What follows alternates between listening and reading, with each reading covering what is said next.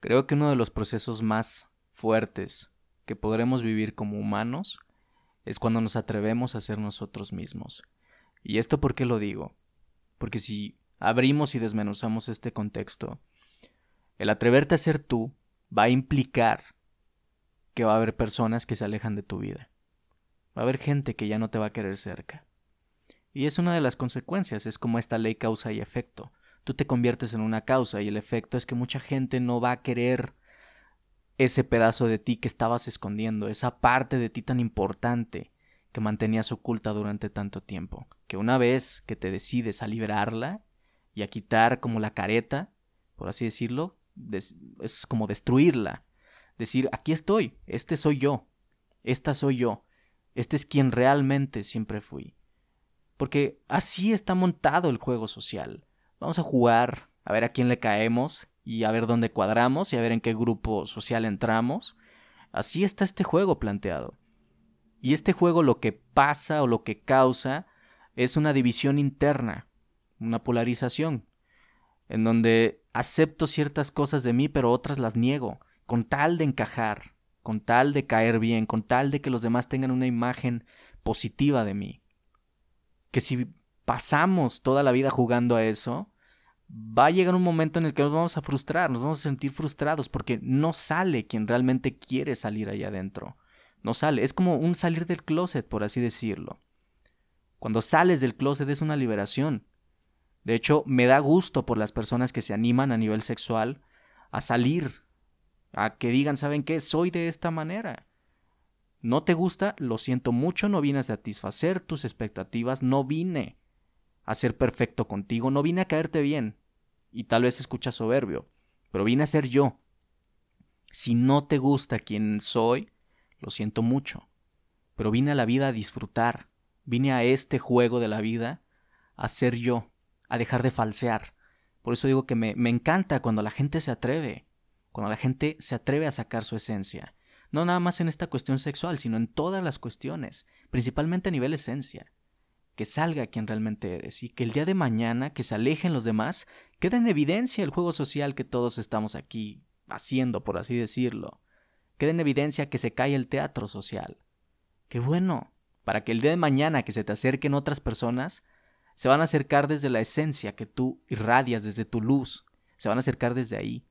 Y tú podrás generar relaciones mucho más profundas que falseando quien realmente eres. Eso es lo maravilloso de esta vida cuando te atreves, pero la consecuencia cuál es, y esa es la que más nos da miedo, que dejemos de ser aceptados en los círculos que normalmente frecuentábamos, que nos lleguen a rechazar. Sé que es duro, pero es cansado, creo yo, es más cansado vivir falseando quién soy, vivir llenando expectativas de otros, cuando ni siquiera lleno las mías. Es, es un poco absurdo esto. Y no lo digo desde un término soberbio, no, lo, no pretendo que suene así, pero es absurdo cómo muchas veces vivimos llenando las expectativas de otros cuando nos olvidamos de nosotros mismos. Hay alguien allá adentro que pareciera que está arrinconado, pareciera que ya está bañado en polvo, porque no le hicimos caso. Hasta que llegamos a ese rinconcito, si tú le quieres llamar así, donde estaba quien realmente tuvo que haber salido desde hace mucho tiempo cuando te encuentras, por así decirlo, y de manera filosófica y metafórica, lo digo así, cuando te enfrentas o te encuentras a quien habías dejado olvidado por muchísimos años, llega una liberación. De hecho, se te presentan dos opciones, o lo aceptas o lo vuelves a dejar donde estaba, y vuelves a seguir jugando el juego. Pero entonces si vuelves a seguir jugando el juego, te vas a quejar vas a caer en la víctima, vas a vivir frustrado o frustrada porque no consigues lo que quieres. Cuando creo yo que es más liberador aceptarte, es como si levantaras la mano entre la multitud de humanos que hay y dijeras, este soy yo. Este es quien siempre quise ser. Y vas a tener que tener mucho cuidado porque es defender esa verdad. Vas a tener que defender esa verdad tuya porque la sociedad puede que se abalance sobre ti. Es como una lluvia de pedradas, por así decirlo. Pero vas a defender tu verdad, te vas a cuidar, vas a tener que ser tal vez por primera vez en tu vida ser fiel a ti mismo o a ti misma. Y esa es la relación más profunda que podrás tener, la que tengas contigo, porque cuando aprendas a estar solo o sola, podrás darte cuenta de la calidad con la que te vas a relacionar, primero contigo y después con los demás. Vas a hacerte fiel a ti. Y ese es uno de los compromisos más grandes a los que podemos llegar si hablamos de un compromiso. Creo que el compromiso principal es conmigo mismo. Si yo me procuro, me cuido, paso tiempo conmigo, disfruto de esta soledad, por así decirlo, voy a poder relacionarme de una manera sana con quien sea, o con la mayoría, si así lo queremos ver. Pero sé que es algo fuerte, pero es más cansado vivir con lo que la sociedad espera de mí que vivir con lo que yo deseo para mí, con lo que yo quiero ser en esta vida. Que una vez, una vez que te liberas sucede esto.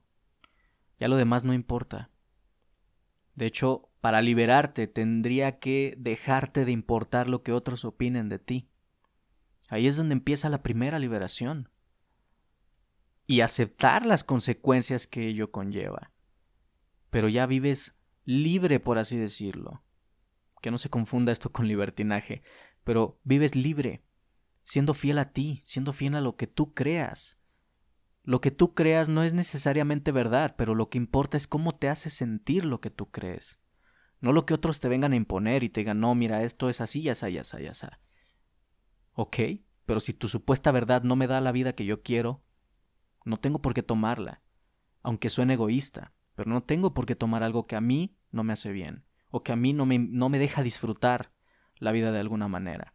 Y empieza de alguna manera esta lucha, pero que yo no la llamaría lucha en sí, sino empieza este defender lo que yo creo y lo que me ha ayudado a vivir y a pasarla mejor en este juego.